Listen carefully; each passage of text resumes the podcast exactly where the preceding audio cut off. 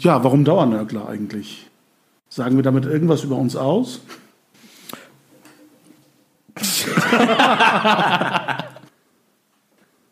Herzlich willkommen zur zweiten Episode der Dauernörgler. Ähm, die Dauernörgler sind ähm, Eren Güvercin. Engin Karahan. und Murat Kaiman. Ich hoffe, mit der eigenen Namennennung sind auch die Stimmen jetzt etwas besser zuzuordnen. Das bringt mich ähm, auf den Punkt äh, einer kurzen Danksagung an alle, die uns äh, ausführlich äh, Rückmeldungen gegeben haben zu der ersten Episode. Ähm, sehr viel positive Reaktionen, gute Kommentare, schönes Feedback, sehr konstruktive Kritik, die uns hoffentlich hilft, die Qualität äh, dieses Podcastes noch zu verbessern. Und der Anspruch eines lockeren Gesprächs in, in einer Dreierrunde, wo wir uns gegenseitig aufregen über die tagesaktuellen Themen in der türkischen oder deutschen Gesellschaft, ähm, dieser Ansatz bleibt. Also wir haben hier nicht vor, ein hochprofessionelles Podcast äh, mit äh, Intro-Musik und ähnlichem zu machen. Nein, das ist eher eine lockere Gesprächsrunde. Genau. Ähm, und Genau. wir hoffen, dass ähm, dieser Anspruch äh, die meisten Zuhörerinnen und Zuhörer auch abholt, die Interesse daran haben, einfach äh, uns zuzuhören, wie wir uns über gewisse Themen ähm, unterhalten und aufregen vielleicht auch. Und ähm, die Danksagung kann ich ergänzen mit einem kurzen Hinweis auf unsere österreichischen äh, Zuhörer. Riad Dautovic, liebe Grüße nach Wien, hat uns natürlich auf einen, also meinen großen Fehler äh, der ersten Episode hingewiesen. Hoffmannsthal haben wir irgendwie zwangs eingedeutscht. Der gute Mann war Österreicher. Also ähm, sorry an alle Zuhörer äh, aus Wien und Besonderen, Grüße an Riad. auch nochmal. besonderen Dank an dieses aufmerksame Zuhören, Ja, die uns es auch nicht vergibt, auch diesen einen oder anderen Schnitzer in der Sendung äh, gemacht zu haben. Wenn man sich Dauernörgler nennt, provoziert das, glaube ich, auch entsprechende Reaktionen in der kritischen äh, Wahrnehmung unserer Sendung. Ja, ähm, ein, eine Idee für die, heutige Sendung hat sich ergeben, wieder in einem unserer Gespräche, die wir nicht aufzeichnen. Da hatte Engin einen sehr, ja, ähm, ähm, einprägsamen Satz äh, in die Runde geworfen. Wir ersticken an Identitäten. Und das soll unser Aufhänger sein äh, für die heutige äh, Episode. Vielleicht möchtest du deine Frustration, die in dem Satz so ein bisschen zum Ausdruck kommt, für alle noch mal ein bisschen erläutern. Ja, Hintergrund waren einige Diskussionen, die wir in der letzten Zeit ähm, einerseits miterlebt haben, andererseits auch geführt haben, auch unter uns, aber auch mit Akteuren, die, äh, mit denen wir in, im, im Austausch stehen, im Dialog stehen, ähm, wo sich immer wieder gezeigt hat, dass die, äh, dass die Zuspitzung am Ende immer wieder irgendwo bei, bei der Frage nach Identität gelandet ist.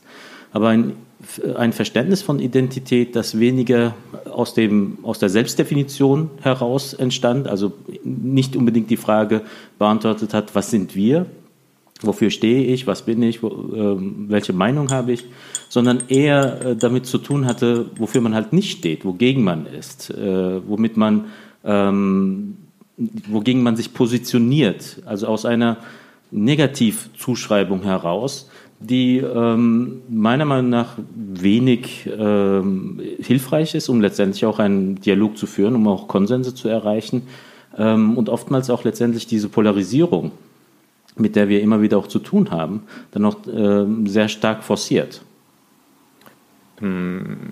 Ich weiß, was du meinst, aber ist das nicht ein Stück weit auch ein nachvollziehbarer Reflex oder Reaktion auf gewisse Entwicklungen, die wir jetzt natürlich in der jüngsten Vergangenheit hier in Deutschland auch äh, sehr stark, äh, nicht nur in Deutschland, sondern in vielen europäischen Ländern sehr stark beobachten und äh, ähm, gerade jetzt letzte Woche die Wahlergebnisse in Thüringen und, und äh, die ähm, ja, Bedrohung, die da aus bestimmten gesellschaftlichen Schichten immer mehr zum Vorschein kommt und äh, ähm, Stichwort deutsche Identitäre, Rechtspopulisten bis hin zu wirklich auch ähm, politischen Akteuren, die ganz offen faschistisches Gedankengut von sich ähm, ähm, ja, äh, nach außen äh, hinaus posaunen und, und äh, wo sogar ein Gauland dann am Wahlabend sagt, dass ein Höcke ähm, äh, die Mitte der Partei, die Mitte der AfD repräsentiert und äh, wofür Höcke halt eben steht, äh, wissen wir ja alle sehr gut und müssen wir jetzt auch hier nicht wiederholen. Ist das nicht irgendwie auch verständnisvoller Reflex auf diese äh, ja, hochproblematischen äh, und auch gefährlichen Entwicklungen, die wir seit äh, ja, einigen Jahren zu beobachten haben? Ja, vollkommen. Also ich meine damit ja auch gar keine, äh, gar keine Erscheinung, die innerhalb der muslimischen Community ähm, dominant sein soll oder innerhalb der türkischstämmigen oder arabischstämmigen Community, sondern es ist ein allgemeines Phänomen, dass wir uns mhm. letztendlich ähm, bewusst oder unbewusst diesem Identitätsvorstellung, die zum Beispiel innerhalb der identitären Bewegung äh, sehr weit verbreitet ist, von einer ethnokulturellen Identität, also eine Identität, die halt ähm, gut ist an ihrem, an ihrem Platz, an ihrem Ort, also wo äh, kulturellen Vorstellungen oder kulturellen Identitäten feste Orte, feste Plätze, feste Gehege quasi gegeben, äh, zugeschrieben werden, ähm, wo sie sich ja gestalten können, also so im Sinne von der Islam am, in Istanbul, gegen den habe ich ja gar nichts, nur soll er halt bitte sich nicht in Berlin oder woanders entfalten. Ähm, und die, meine oder die Beobachtung, die ich halt habe, ist, dass ähm, diese, diese sehr einge, eingegrenzte Art von Identitätsvorstellung sich halt nicht nur auf diese identitären mhm. äh, beschränkt, ähm, von der Ge Gefährlichkeit her aber dort besonders stark ist. Äh, man muss letztendlich auch schauen, ähm, diejenigen, die dann darunter leiden, das ist dann zwar auch die Mehrheitsgesellschaft, aber es ist noch viel mehr die Minderheit, die mit solchen Identitätsvorstellungen dann konfrontiert und äh, dann teilweise auch schlagend konfrontiert ist. Hm. Was würdet ihr sagen? Ist das ein aktuelles Problem, äh, das Phänomen dieses Rechtsruckes oder dieses Rechtsdriftes in der Gesellschaft, dass Positionen, die wir vor einigen Jahren noch am äußersten rechten Rand ähm, verortet hätten, jetzt in der Mitte der Gesellschaft als bürgerliche Stimmen, bürgerliche Meinungen, als sagbare, tendenziell ja eigentlich richtige Aussagen ihren Platz gefunden haben und dass dadurch das gesellschaftliche Miteinander vielleicht auch droht zu verrohen. Ist das, ähm, wie würdet ihr das Phänomen einordnen? Ähm, und, und vor allem die Frage, haben wir als Deutsche, als deutsche Gesellschaft, als wenn man die Begrifflichkeiten aufgreift, als deutsche Nation an der Stelle eine besondere Verantwortung, sensibler mit diesen Themen umzugehen? Oder ist das etwas, was wir im europäischen oder globalen Rahmen als in vielen Ländern jetzt zu beobachtende, in Anführungsstrichen, normale Entwicklung, Rückkehr des Nationalismus einordnen? Ja, das ist natürlich eine sehr schwierige Frage. Natürlich sieht man, glaube ich, schon eine gewisse Entwicklung in, äh, äh, in weiten Teilen der Welt, dass da so eine ähm, Stück weit ähm, diese Mentalität, äh, die man äh, so in äh, bestimmten politischen Milieus in Deutschland sieht, aber eben halt auch in Ungarn, in Polen, äh, bis hin zu Trump oder auch äh, die Türkei, dass da bestimmte Vorstellungen ähm, äh, auf einmal aktueller sind denn je. Das hat sicherlich auch eine gewisse ähm, globale äh, Entwicklung, die man da beobachten kann. Aber ich glaube, die Entwicklung in Deutschland hat trotzdem eine gewisse Spezialität aufgrund der Geschichte und äh, aufgrund ähm, äh, ja, äh, eines historischen Kapitels, was äh, äh, natürlich einen zentralen ähm, Stellenwert hat in der deutschen Geschichte. Und ich glaube schon, dass das ähm, nicht ganz zu vergleichen ist. Und äh, es gab immer diese ähm, gewissen äh, politischen Strömungen, die mal mehr zum Vorschein kamen und mal zum weniger. Wir hatten ähm, keine Ahnung, ähm, die Republikaner, wir hatten NPD und äh, äh, es gab immer mal wieder Landtagswahlen, wo sie mal äh, ein paar Prozentpunkte mehr bekommen haben als sonst. Aber das hat sich irgendwie eingependelt. Und jetzt in den letzten Jahren sieht man halt irgendwie, habe ich so das Gefühl, dass ähm, so dieses äh, politische Koordinatensystem in Deutschland ein Stück weit so ein bisschen in, äh, ins Wanken gerät. Also wenn zum Beispiel in den letzten Monaten immer äh, intensiver darüber diskutiert wird, ob äh, es so etwas wie eine Volkspartei noch gibt. Man sieht die Situation der SPD, die CDU ist ja auch nicht gerade in, äh, in Höchstform, sagen wir mal so.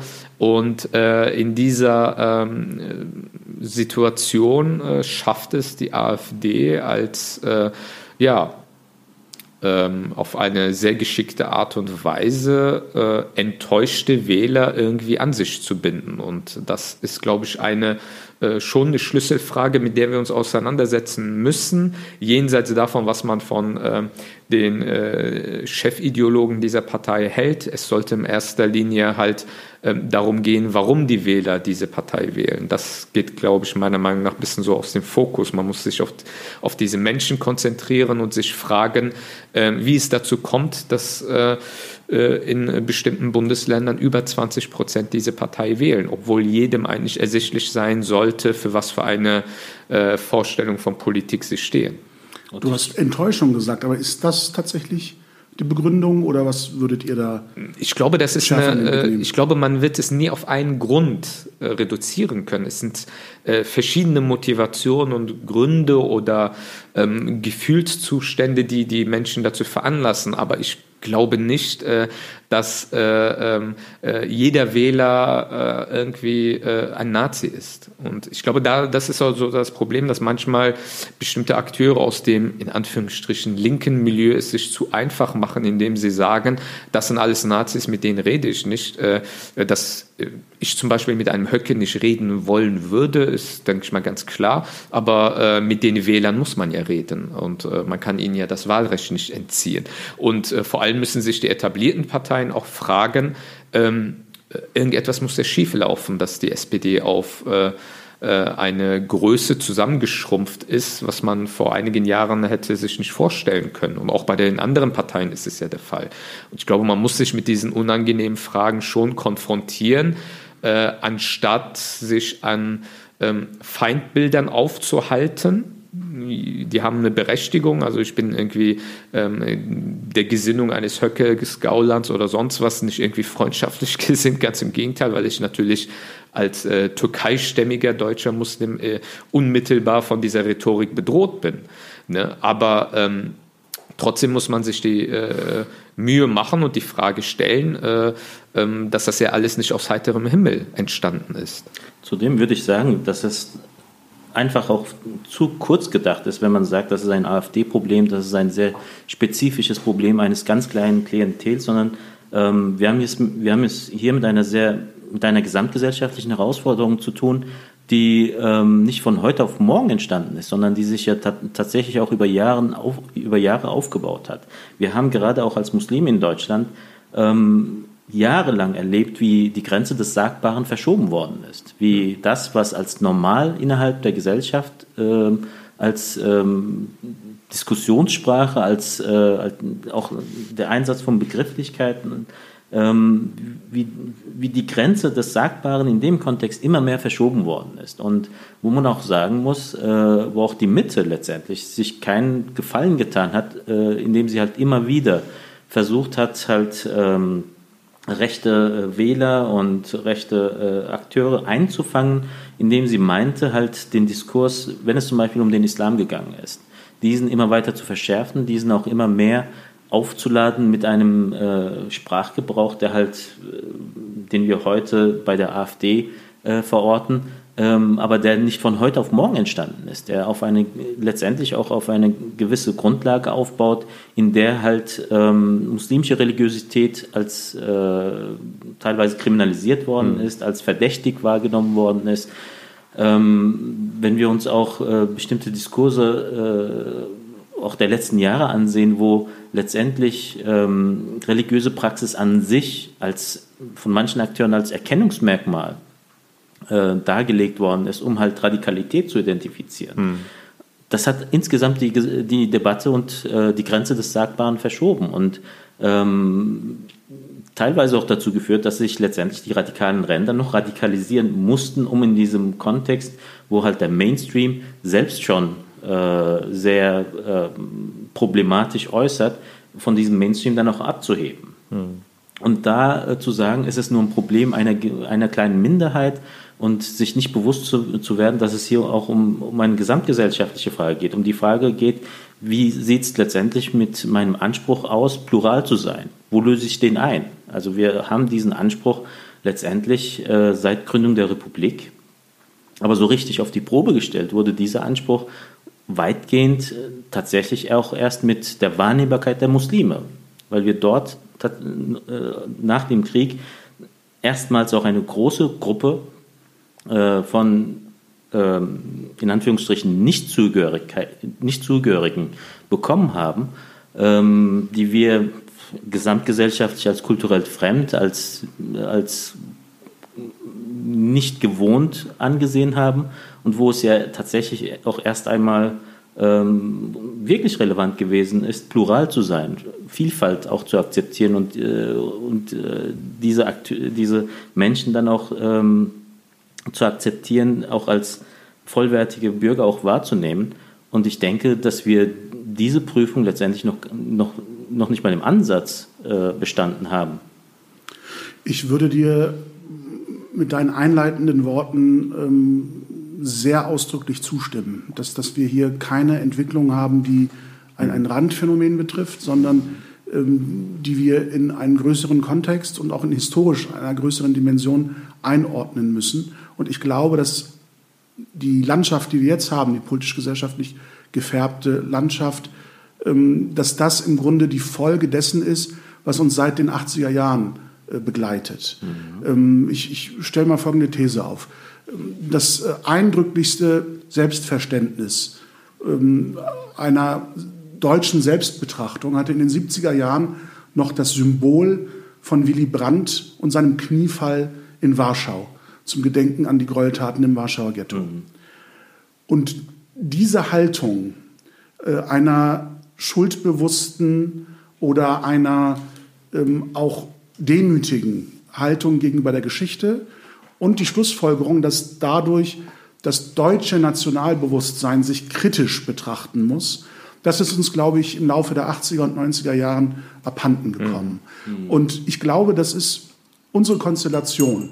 Jemand, der Engin heißt, jemand, der Eddern heißt, jemand, der Murat heißt, aus der Position eines deutschen Wir sich dieser Thematik jetzt annimmt, darin liegt, glaube ich, eine große Chance für diese ja. Gesellschaft, äh, um es mal unbescheiden zu sagen. Ja.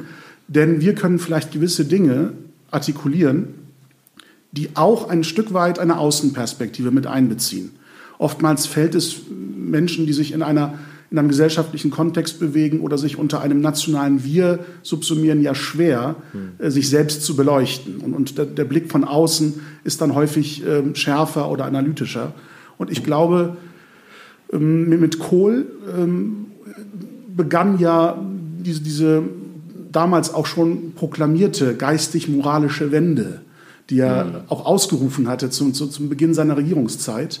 Und viele haben damals sogar noch gerätselt, was ist genau damit mhm. gemeint. Das war ein sehr schwammiger Begriff. Und ich glaube, politische Symbole in der Folgezeit haben das ähm, schärfer heraustreten lassen.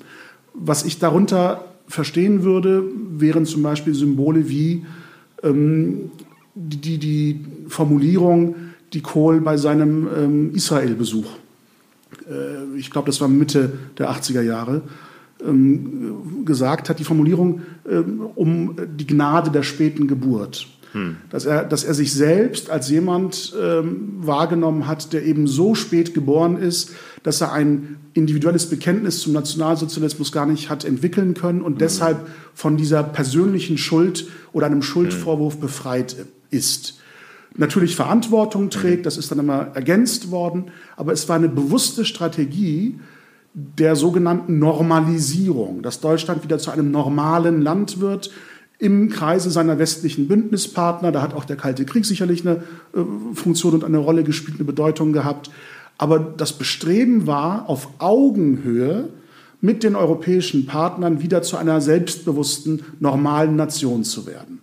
Und damals hatte Galinski, der damalige Vorsitzende des Zentralrats der Juden, gewarnt, sehr prophetisch gewarnt, wie ich finde jetzt aus heutiger Rückschau, dass dieses Reden um die Gnade der späten Geburt hm. nicht zu einem Fluch des frühen Rückfalls werden hm. darf. Ja. Und das ist, glaube ich, ein, eine sehr prägnante Warnung, die unsere heutige Situation sehr ja. gut widerspiegelt. Ja. Ich würde da noch ergänzen, ähm, die, das, ähm, der 40. Jahrestag zum Kriegsende, zur Kapitulation, Mai 45 und dann eben ähm, 85, mit dieser historischen Rede von Weizsäcker. Dem ging aber ein paar Tage ähm, vorher eine andere Symbolik voraus, die ich auch in diesen Kreis des Versuchs der Normalisierung des deutschen Selbstbewusstseins einordnen würde, nämlich die Kranzniederlegung am Soldatenfriedhof in Bitburg, die sogenannte Bitburg-Kontroverse. Da war der Staatsgast Ronald Reagan aus den Staaten gemeinsam mit Kohl bei der Kranzniederlegung auf diesem Soldatenfriedhof. Und das Besondere war, dass dort nicht nur Wehrmachtssoldaten begraben waren, sondern auch Gefallene der Waffen-SS. Mhm. Und ähm, diese Geste, dass das eigentlich ein normaler Krieg wie jeder andere in der mhm. europäischen Geschichte, in der Kontinentalgeschichte zwischen den Großmächten England, Frankreich, Deutschland, Russland gewesen sei. Also auch wieder dieser relativierende, normalisierende, aus diesem besonderen Status herausholende Ansatz, der Versuch, ähm, e-, etwas einzuordnen und aus der Singularität herauszuholen. Das hat ähm, im Grunde dann in der Folge mit dieser Weizsäcker-Rede, die ja heute auch gern zitiert wird, weil sie am Ende auch Türken und, und, Juden und Schwarze und Weiße zitiert, die einträchtig miteinander leben sollen und nicht gegeneinander. Aber das Prägnante an dieser Rede war, dass äh, der Tag der Kapitulation, des Kriegsendes, als ähm, Tag der Befreiung von Weizsäcker formuliert worden ist. Hm. Und was sehr kritisch damals auch äh, diskutiert worden ist, ist, dass er damit im Grunde dass die deutsche Bevölkerung ähm, im Grunde exkulpiert und sagt, wir waren auch alles nur Geiseln und, und, und, verhaftet durch die Nationalsozialisten. Und dieses Externalisieren, das waren die Nazis, nicht mhm. wir Deutschen.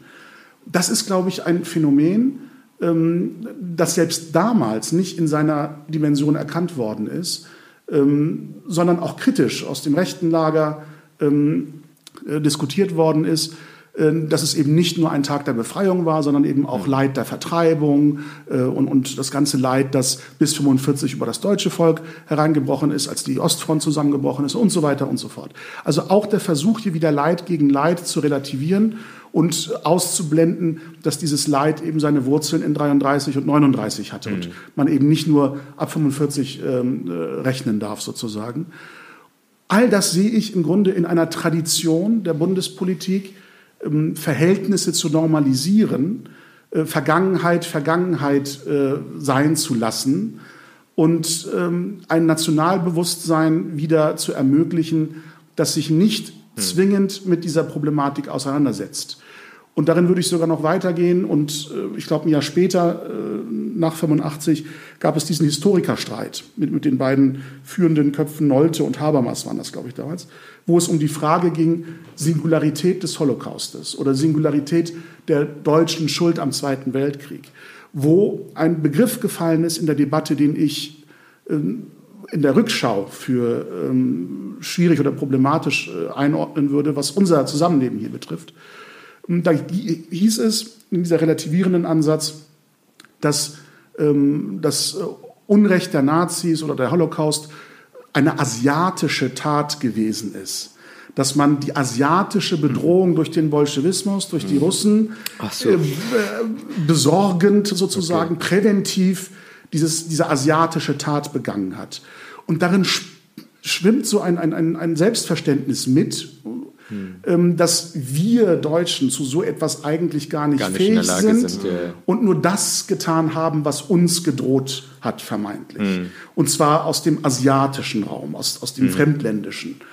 Und das ist ähm, etwas, woran ich mich erinnert gefühlt habe, als es ähm, um die Aufdeckung des NSU-Komplexes ging. Hm. Da gab es ein Profiler-Gutachten wer im Grunde als Täter in Frage käme. Mhm. Und da gab es die Formulierung, ich kriege das jetzt Wort, äh, vom, vom, vom äh, Wortlaut her nicht mehr hin, aber sinngemäß, der Täter müsse im Kreis der Opferfamilien und so weiter, also im türkisch, türkischen Milieu zu suchen sein, weil in der deutschen Kultur die Tötung eines anderen Menschen mit einem hohen moralischen Tabu versehen sei. Also das sind historische Dinge, historische Details, die man vielleicht in ihrer Bedeutung gar nicht so wahrnimmt, die aber unterbewusst in ihrer mhm. Häufung ähm, zu einem Selbst Selbstbild führen, das diesen Anspruch hat, normal, mhm. selbstbewusst wieder einen, ein deutsches Nationalgefühl, eine deutsche Identität zu konstruieren, ähm, die aber Gefahr läuft, und ganz offensichtlich sehen wir das in den aktuellen Entwicklungen, ja. Normalisierung für uns Deutsche bedeutet die Gefahr des Abdriftens in autoritäre Geschichten. Hm. Das äh, würde ich als These in den Raum stellen. Ich weiß nicht, ob ihr mir dazu stimmt oder nicht. Also, ob es zu weit geht. Nee, ich, Murat, ich würde da sogar einen Punkt auch auf, aufgreifen wollen, den du da kurz angesprochen hattest. Nämlich die Frage, ob nicht, ob nicht gerade dieses Selbstkritische als Identitätsmerkmal ein Wert gewesen ist. Ähm, ich weiß nicht, wie ihr eure Schulzeit in Erinnerung habt, aber äh, wenn ich mich zurückerinnere, war gerade diese, dieser Umgang mit Identität, der sehr selbstkritisch gewesen ist, der auch von Zweifel, Zweifeln behaftet gewesen ist, der ähm, bewusst auch diese, äh, die, diese Gräueltaten nicht verschwiegen hat, sondern ähm, zumindest den Anspruch hatte, sich damit auseinanderzusetzen. Ich war in den 80er Jahren in der Schule. Ähm, gerade das war für mich so ein Punkt, mit dem ich mich identifizieren konnte. Auch als, als Möglichkeit, sich in dem Rahmen dazugehörig zu fühlen, weil es gerade nicht erfordert. Also deswegen fand ich auch die, im Rahmen dieser Einbürgerungsdebatten und so weiter diese Forderung, ja, wir müssen mehr Identitätsmerkmale schaffen, positive Identitätsmerkmale wie irgendwie Bekenntnis zur Fahne und solche Sachen, wo ich dann dachte, Leute, habt ihr sie denn eigentlich noch alle? Genau. Ihr habt, ihr habt einen Wert, nämlich und das sage ich auch vor dem Hintergrund, ich bin auch aufgewachsen, auch mit türkischen Schulbüchern. Meine Eltern, das danke ich ihnen heute immer noch, haben mir auch türkische Schulbücher beschafft, damit ich halt auch die türkische Sprache mhm. und so mhm. weiter äh, mir aneignen kann. Und dort hatte ich natürlich nochmal einen ganz anderen Umgang mit Nationalität, mit Nationalstolz, mit, mit Fahnenkult ja. und Personenkult und so weiter. Und der direkte Gegensatz dazu, dieser Umgang, äh, dieses Hinterfragen, dieses ähm, nicht einordnen müssen, mhm. quasi in ein äh, emotional vorgegebenes großes Ganzes, das es halt so nicht gab in dem Kontext, war für mich zum Beispiel als den derjenige, der dann halt nicht Thomas hieß, sondern Engin, ein Rahmen, in den ich mich letztendlich auch, äh, auch partizip partizip äh, partizipativ auch einbringen konnte, auch mitdiskutieren, mitdebattieren konnte. Und das wollen wir tatsächlich dann aufgeben, um einen vermeintlichen nationalen Diskurs ähm, äh, mitzutragen, um den Nationalisten eins auszuwischen? Äh, genau das, was du beschreibst, habe ich ähm, ganz äh, spürbar erlebt während meiner Schulzeit. Ich habe 93 Abi, Abitur gemacht und ein paar Jahre davor, ähm, ähm, ich, ich, meine, es müsste auch kurz nach der Wende gewesen sein, äh, nach dem Mauerfall, also 90, 91 vielleicht. Im Geschichtsunterricht stand zur Debatte, die Lehrerin hatte eine damals noch Videokassette mitgebracht in den Unterricht. Ähm, Befreiung des Konzentrationslagers in Auschwitz und mhm. Dokumentaraufnahmen, ähm, die wirklich sehr ähm, frappierend waren. Und sie, sie hat zur Diskussion gestellt im Klassenraum, ob die Klasse sich das anschaut, anschauen möchte. Und ähm, es gab die überwiegende Meinung im, im Klassenraum war, das ist nicht mehr unsere Zeit, äh, das, äh, damit haben wir nichts mehr zu tun, wir sind nicht schuld an dem, was da passiert ist und wir möchten uns das nicht angucken. Und ich musste mir persönlich die Kassette ausleihen und sie zu Hause ansehen, weil ich ein Interesse daran hatte zu sehen, was ist da passiert. Und ich glaube, selbst diese Formulierung, es ist etwas passiert, ist eine Relativierung. Aus deutscher Perspektive müssen wir sagen, wir haben etwas gemacht. Mhm. Wir haben etwas begangen und nicht, da ist irgendwas passiert, mhm. so, so, quasi über uns hereingebrochen, mit dem wir nichts zu tun haben. Und ähm, diese Konfrontation ähm, kann, glaube ich, zu der Frage führen, wie muss heute eine Erzählung eines deutschen Wir, eines deutschen Nationalverständnisses lauten? Denn ich glaube, die Antworten, die wir bislang gegeben haben, haben uns genau in die Situation geführt, in der wir politisch jetzt stehen. Diese ganzen Leitkulturdebatten, was da alles aufgezählt worden ist, Sprache, Kultur, Kunst und so etwas. Das hat natürlich historische Wurzeln. Ne? Die, Deutschland ist ja eine der verspäteten Nationen im europäischen Kontext, sehr spät erst zu einem Nationalstaat geworden, ähm, wo dann eben nicht wie bei England oder Frankreich Ideale, also inklusive Ideale wie das Recht oder die Gleichheit und die Freiheit für alle ähm, im, im Fokus dieser nationalen Wir-Erzählung stand, sondern das einende Element war Sprache und Kultur. Und das erleben wir immer wieder. Seit, äh, ich glaube, Merz hatte das mal angestoßen, diese Leitkulturdebatte mhm. in den 90ern. Und äh, der Messier hat das nochmal aufgegriffen in den 2000ern, glaube ich, ähm, wo dann auch aufgezählt wird. Also Sprache, natürlich muss man die Sprache hier beherrschen, um einfach gesellschaftlich klarzukommen. Aber das kann nicht das Fundament ähm, einer nationalen Wir-Erzählung sein, weil es im Grunde ausgrenzt. Also nicht Sprache selbst, aber das Verständnis von ähm, kultureller äh, Gleichheit. Weil dann ist man sehr schnell dabei, nicht für alle gültige Ideale zum, zur Voraussetzung eines Wir zu machen, sondern ausgrenzende Merkmale, wo es dann plötzlich heißt, äh, bist du Volksdeutscher oder Passdeutscher. All diese Narrative kursieren ja im, im rechten Spektrum. Mhm. Auch dieses Bild, dass das scherzhaft wohl gemeint ist, aber im Grunde verdeutlicht, dass da immer so eine biologistische Komponente mit hineinspielt. Ähm, nur weil man in einem Pferdestall geboren ist, ist man noch lange kein Pferd. Oder ein Esel, der im Pferdestall geboren wird, ist kein Pferd. Also du kannst noch so sehr hier in Deutschland geboren sein, weil du nicht deutschen Blutes oder deutscher Abstammung bist ähm, oder eben zu dieser Kulturgemeinschaft gehörst, bist du kein Deutscher. Das ist eine ausgrenzende Wir-Erzählung und die führt uns ganz offensichtlich immer in diese hierarchische Vorstellung von Gesellschaft. Die Einheimischen oben und alles andere unten oder am Rand.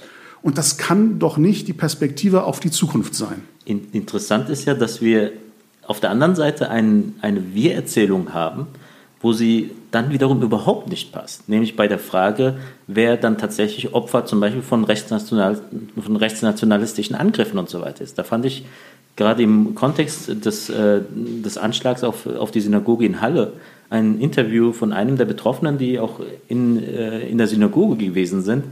Ähm, sehr interessant, er hatte einen Einwand und zwar hinsichtlich der Frage, wie mit diesem Anschlag umgegangen wird. Wenn gesagt worden ist, der Anschlag galt uns allen.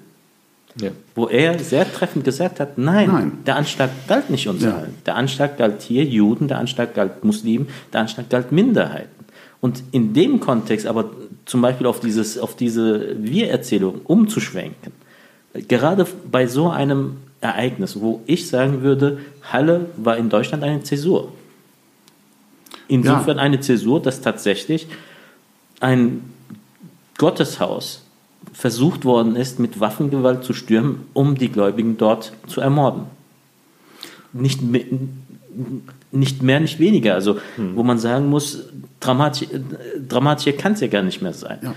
Und das einfach in einem allgemeinen, der Anschlag galt uns und wir sind alle betroffen, Erzählung Aber untergehen das, zu lassen. Das ist, das die, die Hintergründe, ja, worum es da gegangen ist, ähm, ja. was die Ursache, wo auch dieser Hass herkommt. Ja, aber das ist, das, das ist ja, das, zu, das ist ja genau einfach. das generelle Problem, dass gerade die verantwortlichen Politiker oder auch im öffentlichen Raum äh, und das ist ja äh, auch die Art und Weise, wie äh, manchmal muslimische Vertreter auf solche Ereignisse reagieren. Wenn wir uns mhm. die Wortwahl uns anschauen, sind es am Ende nur Floskeln.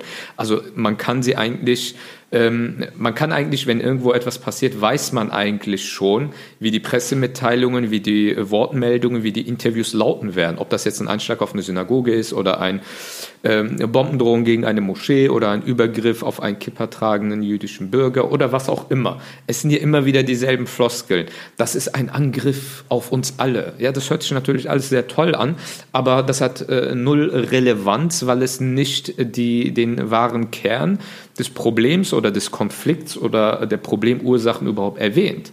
Und ähm, das ist äh, auch Stichwort Erinnerungskultur. Da, wenn wir uns das mal anschauen, ist ja auch sehr vieles zur äh, ja, einer Floskel geworden. Und da, dahinter steckt nicht mehr wirklich diese Überzeugung. Und das zum Beispiel die Schüler dann im Geschichtsunterricht sagen, ach nein, jetzt nicht schon wieder oder äh, ah nee, ich habe keine Lust, dieses Video da äh, mir anzuschauen oder was auch immer.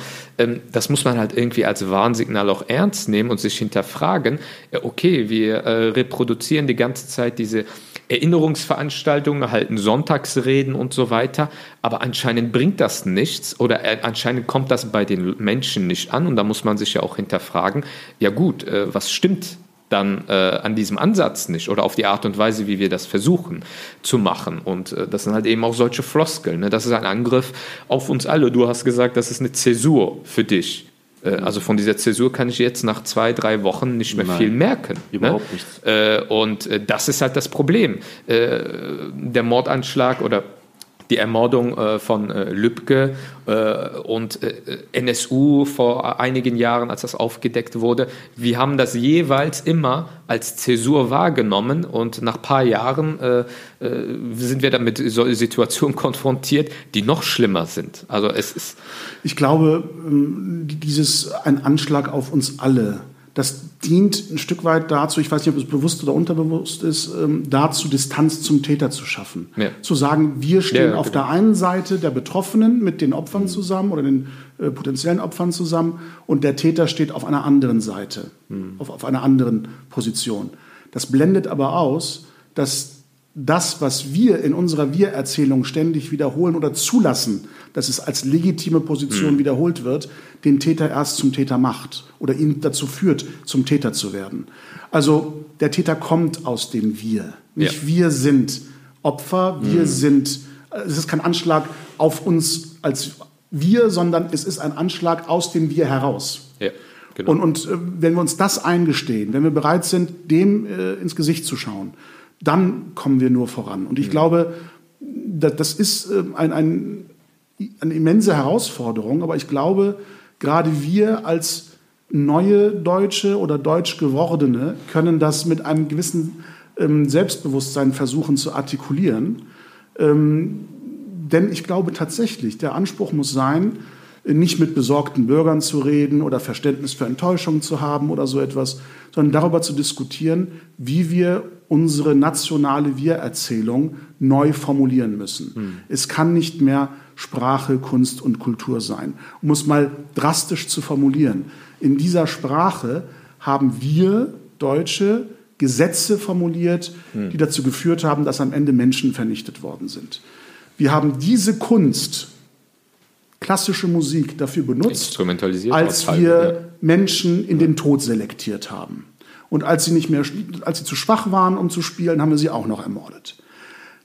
Also ist diese Erzählungen, um es so drastisch mal zu formulieren, taugen nicht dazu, inklusiv vereinend eine nationale Wir-Erzählung zu formulieren. Ich glaube, die Lösung kann nur sein, eine Wir-Erzählung zu formulieren, die auf dem gleichen Recht für alle, also Gleichberechtigung fußt, und auf gleiche Freiheiten für alle. Wir haben immer noch in deutscher Sprache Gesetze, die 15 Jahre lang hm, vor Gericht verhandelt werden müssen, bis das Bundesverfassungsgericht sagt, das ist ein verfassungswidriges Gesetz, weil es Menschen mhm. alleine aufgrund ihres religiösen Bekenntnisses daran hindert, zum Beispiel Lehrerin zu werden. Weil sie ein Kopftuch tragen. Wir, genau das meine ich. Also es ist weniger dramatisch, aber diese Wir-Erzählung führt immer zu den gleichen ausgrenzenden Entwicklungen. Und wenn man uns als Deutsche, die das selbstkritisch formulieren, nicht glaubt oder nicht traut oder äh, nicht zustimmen möchte oder ob das Protest äh, erregt. Ich habe mir ein Zitat rausgesucht. Ich bitte um Verständnis, dass ich das vorlese, weil ich kann es mir einfach nicht äh, merken. Von Heinrich Heine. Also einem ähm, deutschen Dichter ähm, jüdischer äh, Herkunft, ähm, der gerade in seiner Besonderheit durch sein Exil in Frankreich hat äh, die, die deutsche Nationalwerdung 1871 nicht mehr miterlebt, aber hat, wie ich finde, eine Formulierung gewählt für die Beschreibung des deutschen Patriotismus, den ich einfach in den Raum stellen möchte. Ob ihr zustimmt oder nicht, können wir anschließend diskutieren. Zitat, der Patriotismus des Deutschen hingegen besteht darin, dass sein Herz enger wird, dass es sich zusammenzieht, wie Leder in der Kälte, dass er das Fremdländische hasst, dass er nicht mehr Weltbürger, nicht mehr Europäer, sondern nur ein enger Deutscher sein will. Zitat Ende.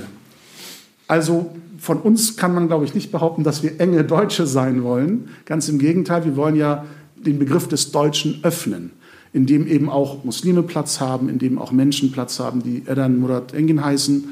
Und ich glaube, das muss die Diskussion sein und das kann nur die Diskussion sein, mit der wir den Entwicklungen in der politischen Landschaft begegnen müssen. Aber ich weiß nicht, ob das tatsächlich Anklang findet als äh, öffentliche Debatte. Was ich aber spannend finde, ist, ähm, wenn wir schon so selbstkritisch aus einer deutschen Perspektive, auch mit mhm. historischen Rückblicken äh, versuchen, die, die, die aktuellen Tagesentwicklungen oder tagespolitischen Entwicklungen zu analysieren, ähm, haben wir da irgendwie Anhaltspunkte, wie wir das auch mit Blick auf ein türkisches Wir oder ein deutsch-türkisches Wir kritisch beleuchten müssen. Denn du hattest vorhin kurz erwähnt, ähm, dass deiner Sozialisation ja im Grunde parallel auch eine Selbstbeobachtung aus türkischer Perspektive mit Nationalismus, ähm, Uniformität, auch, auch Militärverherrlichung und so weiter ähm, Begleitung gefunden hat. Hat das heutzutage noch Auswirkungen? Wie spielt dieses türkische Nationalgefühl äh, im Kontext eine Rolle bei der Beheimatung von uns sozusagen in Deutschland? Also wie wir von einer türkischstämmigen Autorin in der Welt letztens gehört haben, ist das natürlich alles überhaupt kein Problem, weil, wie sie schon schreibt, ist der türkische Nationalismus ein inklusiver Nationalismus.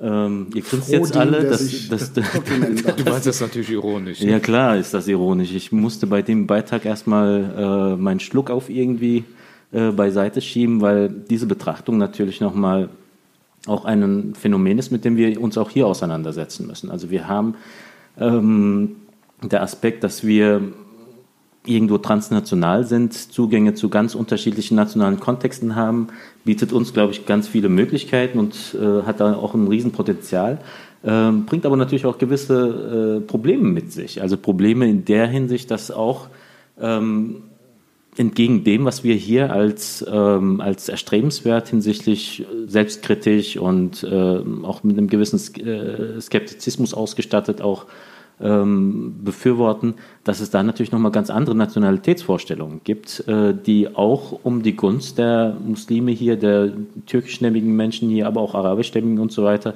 äh, Menschen hier buhlen ähm, und die auch hier einen gewissen Widerhalt finden und Widerklang finden. Und wir bemerken das ja immer, wenn es halt Ereignisse in unseren Herkunftsländern gibt, dass es da auch, ähm, auch hier äh, eine Diskussion um Themen wie ähm, zum Beispiel zuletzt die Militäroffensive in Syrien, ähm, wo wir auch immer wieder selbst ähm, vor eine gewisse Prüfung gestellt werden. Also wir sprechen uns zum Beispiel, wenn ich mir, wenn ich so rückblickend schaue, wie ähm, Muslime sich in Deutschland weitgehend in den letzten Jahren positioniert haben. Wir haben uns gegen den Einmarsch der USA in den Irak mehrheitlich positioniert. Wir haben uns gegen den Einmarsch der USA äh, in Afghanistan positioniert, ähm, haben aber uns zum Beispiel ganz mehrheitlich ganz anders positioniert, als es um den Einmarsch der Türkei in Nordsyrien äh, ging. Also wo sich dann schon die Frage stellt, woher kommen diese Diskrepanzen? Ähm, ist das eigentlich miteinander vereinbar oder äh, leben wir da Widersprüche aus, ähm, die wir so bisher gar nicht benannt haben. Ähm, ja, also ich meine, ähm, das ist für uns, äh, weil wir drei ja äh, ähm, äh, türkische, türkisch türkeistämmig sind und, und natürlich auch so, ähm, das ist ja das Spannende, wenn man sowohl die Entwicklungen hier in der deutschen Gesellschaft, in bestimmten gesellschaftlichen Schichten hier in Deutschland mitverfolgen kann, aber eben auch durch den sprachlichen und kulturellen Zugang auch diverse Entwicklungen in der Türkei ganz gut mitverfolgen kann, ähm, sieht man da ja auch natürlich so eine gewisse ähm, ja, Parallele. Ich meine, ähm, man, man hat ähm, viele Türkeistämmige, die sich zu Recht zum Beispiel ähm, sich bedroht fühlen von der Rhetorik bestimmter Rechtspopulisten hier in Deutschland und was das für aus, gesellschaftliche Auswirkungen für sie persönlich hat. Aber auf der anderen Seite sind sie Anhänger ähm, politischer Parteien oder Gesinnungen in der Türkei, die eins zu eins eigentlich diese Rhetorik, äh, die sie hier verdammen, hier in Deutschland, ähm, selber anwenden und teilweise sogar in einer viel drastischeren Art und Weise. Und ähm, äh, es ist ja, der, der türkische Nationalismus ist natürlich auch das muss man auch ganz unabhängig von der aktuellen politischen Lage in der Türkei auch beobachten, war immer ein Teil der modernen türkischen Republik. Also ich glaube, ähm, es gibt fast in jeder Partei in der Türkei äh, einen Art nationalistischen Flügel. Auch die JHP zum Beispiel, die äh, eigentlich sozialdemokratisch ist, ist ja auch schon äh, sehr nationalistisch, zumindest in Teilen. Und ähm, das konnte man ja auch jetzt in diesem Krieg jetzt in Nordsyrien auch sehr gut verfolgen. Das ist äh, bis auf vereinzelte Politiker äh, und äh, die HDP waren alle Parteien eigentlich, haben sich äh, ähm, ja, standen Gewehr bei Fuß und haben eher äh, positiv sich geäußert zu diesem Krieg in Nordsyrien. Da hat sich also eben auch aus den Oppositionsparteien ähm, keiner sich wirklich erlaubt, da auch mal Widerspruch zu leisten, außer einzelnen Politikern, die dann natürlich auch mit ähm, großen Anfeindungen dann auch zu kämpfen haben, weil sie natürlich direkt diesen Label Vaterlandsverräter äh, auf die Stirn verpasst bekommen. Ähm, aber ähm, äh, gerade wir als türkeistämmige Muslime in Deutschland, die äh, vielleicht äh, auch einen anderen Blick haben, auch diesen Blick von außen auf die Türkei. Ähm, da wundert es mich, wie Engin zu Recht gesagt hat, ähm, dass wir da auf einmal schweigen oder dass man da nicht sagt, dass man das kritisch sieht oder dass man das sogar ablehnt, diesen Krieg in äh, Nordsyrien oder den Einmarsch der Türkei. Ähm, da äh, hält man sich auf einmal sehr bedeckt, weil man eben auch diese Angst hat. Ne? Ähm, man kann als Vaterlandsverräter abgestempelt werden und ähm, in jedem anderen Kontext, wenn äh, die USA Afghanistan besetzt oder Krieg führt oder bombardiert, vermuten wir ja sofort immer geostrategische Interessen. Wir sind dann auf einmal die größten Experten und können auf der Karte erklären, wo die Erdölfelder liegen und dass das die einzige Motivation ist und dass ähm, Terrorgruppen eigentlich nur der Aufhänger ist. Äh, wieso sagen wir das nicht in diesem Kontext? Weil jeder weiß, dass die aktuelle türkische Regierung, sprich die AKP und die MHP, weil faktisch haben wir eine identitäre Allianz in der Türkei zwischen der AKP, die eigentlich gleichzusetzen ist mit einer Person, nämlich Erdogan, weil eine Partei AKP existiert nicht mehr. Es gibt kein Parteiprogramm, es gibt keine Parteiorgane, sondern es gibt nur den in Anführungsstrichen Führer. Und äh, wir haben eine ultranationalistische Partei MHP, die seit äh, drei, vier Jahren die türkische Politik und eben auch die Außenpolitik äh, den Ton angibt und, und in eine Richtung lenkt, die sehr fragwürdig ist. Und ähm, äh, wie gesagt, also äh, wenn es um Afghanistan, Irak geht, sind wir die größten Experten. Das, wir wissen dann immer, die Erdölfelder liegen dort und eigentlich geht es darum und dort gibt es ähm, äh, wertvolle Metalle und, und bestimmte ähm, äh, strategische äh, Gebiete, die man besetzen will. Aber im türkischen Kontext sehen wir das auf einmal nicht. Da geht es nur darum, sich zu verteidigen, obwohl jeder weiß, dass dieser Feldzug in Nordsyrien der letzte Rettungsanker für, die, äh, für Erdogan und seine Regierung ist, die mitten in einer großen Krise steckt. Also ähm, einerseits ist man, hat man das Problem der über drei Millionen Flüchtlinge und mit dieser sogenannten Sicherheitszone kann man einen Großteil, geplant sind zwei Millionen Flüchtlinge dort anzusiedeln, loszuwerden. Äh, auf der anderen Seite müssen dann in dieser sogenannten Sicherheitszone neue Siedlungsgebiete gebaut werden, die man natürlich auch durch EU-Gelder finanzieren lassen will, aber die Aufträge bekommen türkische Baufirmen. Also es ist eine ähm, ähm, eine, eine Finanzspritze für die angeschlagenen äh, türkische Wirtschaft und äh, ähm, auf der anderen Seite bedient er natürlich, äh, und das ist ja immer das Rettungsanker, egal in welcher Gegend wir auf der Welt sind. Äh, wenn eine Regierung in der Krise steckt, greift sie immer zurück auf Populismus, auf Nationalismus bis hin zu faschistoide äh, Rhetorik und Gedankengut. Und das erleben wir momentan in der Türkei. Und das müssen wir auch in dieser Klarheit auch sagen. Äh, Erdogan ist angeschlagen und ein angeschlagener Boxer ist immer gefährlich, weil er nichts mehr zu verlieren hat und versucht den Lucky Punch mit einem Lucky Punch den Gegner noch äh, niederzustrecken. Und das war sein letzter Joker. Und äh, wenn dieser nationalistische Hype jetzt in den nächsten Wochen ähm, äh, nicht mehr da sein wird, dann äh, wird man äh, wieder in der harten Realität landen. Und das wird dann interessant sein, wie die türkische Gesellschaft damit umgeht. Aber was ich mir dann die Frage stelle, ähm, die äh, ganzen Türk, äh, türkeistämmigen, türkischsprachigen Identitären hier in Deutschland, die immer jubelnd auf Facebook Postings von Todenhöfer äh, teilen und, und ihn äh, als Helden, als Heiligen fast schon verehren, weil er diese Doppelmoral des Westens immer anprangert, äh, sind auf einmal die, diejenigen, die die größte Doppelmoral an den Tag legen, wenn es darum geht, äh, was, die, was Erdogan und was die türkische Außenpolitik in den letzten zwei, drei Jahren so alles verzapft hat in der Region. Und äh, das tut weh, aber äh, ich glaube, das ist auch unsere Herausforderung als, als, als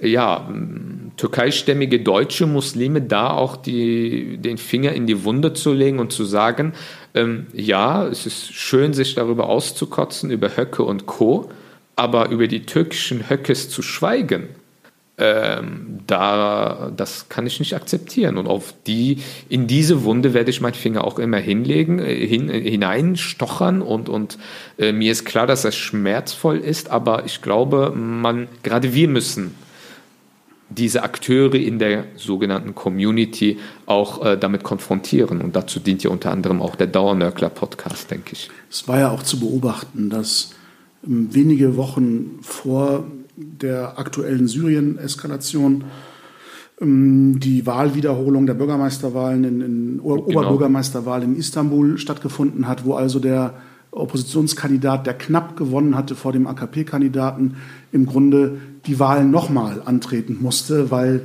der oberste Staatschef das praktisch so wollte. So banal kann man das formulieren.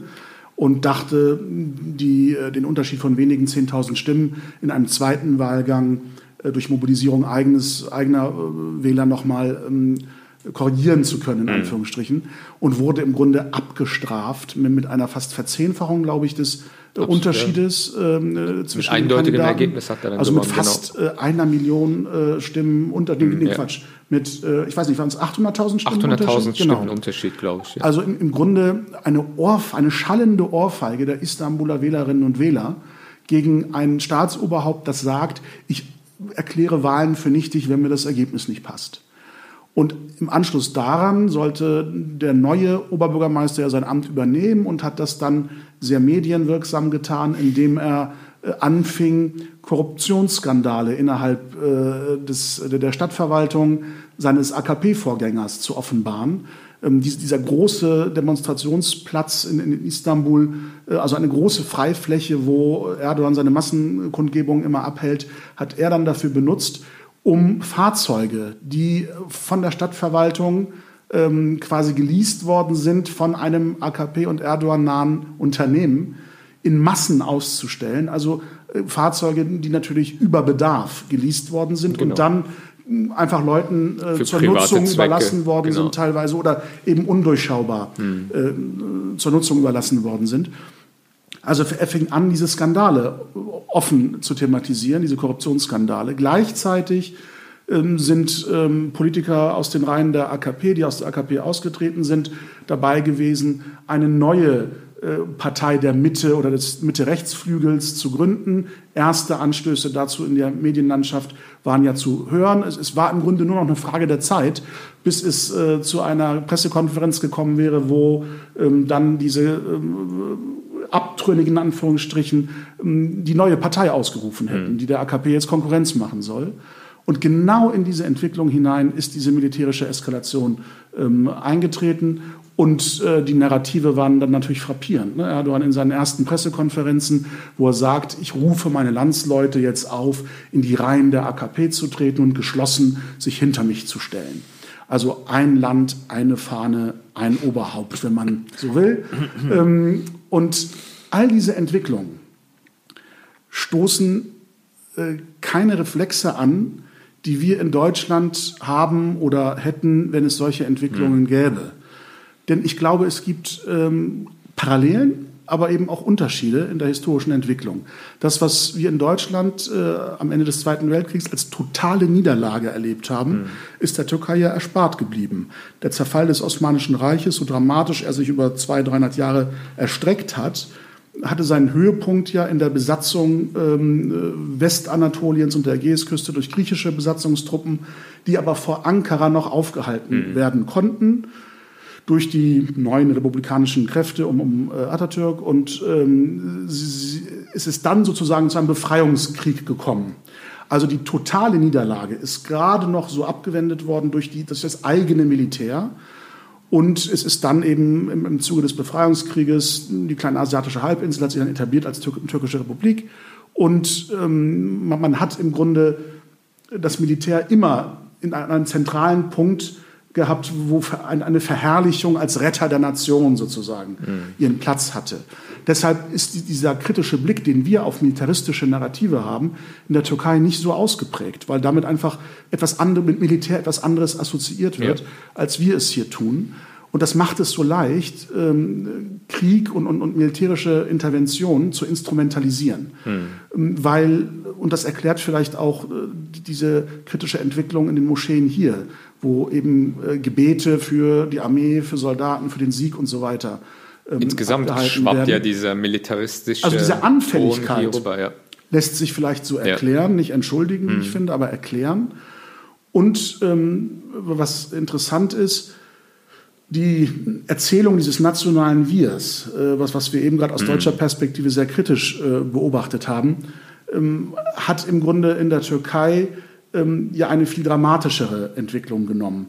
Denn das, was wir hier im Rahmen der Erinnerungskultur jetzt eben gerade kritisiert haben, als, wenn man so will, ein Erinnern, das quasi mit einem Vergessenwollen einhergeht, mhm. das ist in der Türkei ja gelungen. Mhm. Also da wird nicht erinnert, da ist vergessen worden. Das, was nach der Gründung der Republik äh, eben mit der jüdischen Minderheit in den 30er Jahren äh, den, eben ja. nicht passiert ist, sondern getan worden ist, äh, eben in, an der Jesküste oder in, in, in Trazien. In den 50er Jahren auch, ja. Und dann in den 50er Jahren die Pogrome von Istanbul, wo eben die noch verbliebene christliche ja. Minderheit äh, mehr oder weniger ähm, vertrieben worden ist, durch gewaltsame Übergriffe abgeschreckt worden ist, um das Land zu verlassen. Auch die erzwungene Sprachassimilation auch. Oder eben das, was mit äh, der kurdischen Minderheit ja. passiert ist, bis in die 80er und 90er Jahre hinein. Aber das hat auch damit ähm, zu tun, dass immer, also wenn, es wird daran nicht erinnert und äh, noch weitergehend, wenn das mal irgendwie thematisiert wird, dann wird das ja immer in so ein, äh, ähm, so verpackt, so nach dem Motto, ja, das waren halt, ähm, äh, sie wurden instrumentalisiert von dunklen ausländischen ja, Mächte, ja. wie es ja auch in, in, in, wenn es, wenn es, wenn es Kurden gibt, die für ihre Rechte kämpfen, äh, sich für ihre Rechte politisch einsetzen oder ähm, zivilgesellschaftlich einsetzen, heißt es ja immer, ähm, ja, die Kurden, das sind ein äh, Machtinstrument der des Westens, der dunklen Mächte und die eben ähm, die sich ähm, im Aufstieg befindende neue Türkei, das ist ja dieses Narrativ, was Erdogan ja mit äh, ein Staat, ein Fahne, ein Volk irgendwie propagiert seit Jahren, äh, die, die, die die große Türkei ist wieder ähm, am Erwachen und äh, deswegen sind ausländische Mächte so erpicht darauf, äh, Kurden oder andere Akteure, andere Minderheiten zu instrumentalisieren, um diesen Aufstieg zu stoppen. Ne? Das ist ja immer so äh, die Rhetorik dann. Ne? Und dann kommt es halt auch mal zu Pogromen. Äh, wenn, wenn, wenn, wir dann aber in, in, unseren eigenen Kontext zurückkommen, führt diese Haltung ähm, dann zu einer ganz interessanten Schizophrenie äh, unter denjenigen, die äh, sich dann tatsächlich auch von diesem türkisch-nationalen Diskurs dann auch tatsächlich beeinflussen lassen. Ja, hier in Deutschland. Also eine Schizophrenie dahingehend, du bist hier eine Minderheit, die mit einem erstarkenden deutschen Nationalismus äh, zu kämpfen hat, dagegen auch ähm, schauen muss, Maßnahmen zu ergreifen, auch wir diskutieren über Islamfeindlichkeit, wir diskutieren über die Notwendigkeit, ähm, dagegen ähm, vor, vorgehen zu müssen und so weiter aber dass, dass dann zum Beispiel, sobald dieser Kontext geswitcht wird, der, der, das türkische Narrativ übernommen wird, ähm, dann plötzlich diese ganzen Prinzipien und äh, Notwendigkeiten, die wir dort formuliert haben, ad acta gelegt werden müssen. Weil das vielleicht einen religiösen Charakter für diese Menschen hat?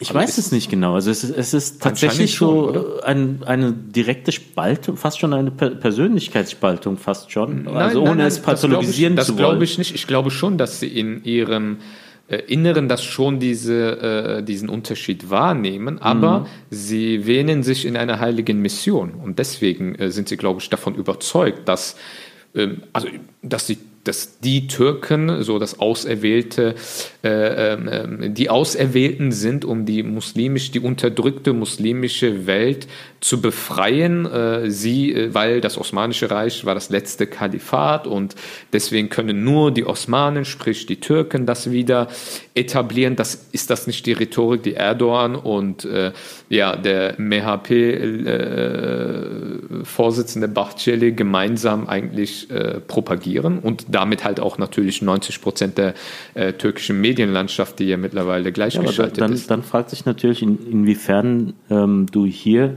in, im hiesigen Kontext überhaupt ein glaubwürdig, deine Glaubwürdigkeit noch aufrechterhalten kannst. Weil die, ja, weil, geht, die geht tatsächlich flöten, die ja. geht äh, verloren.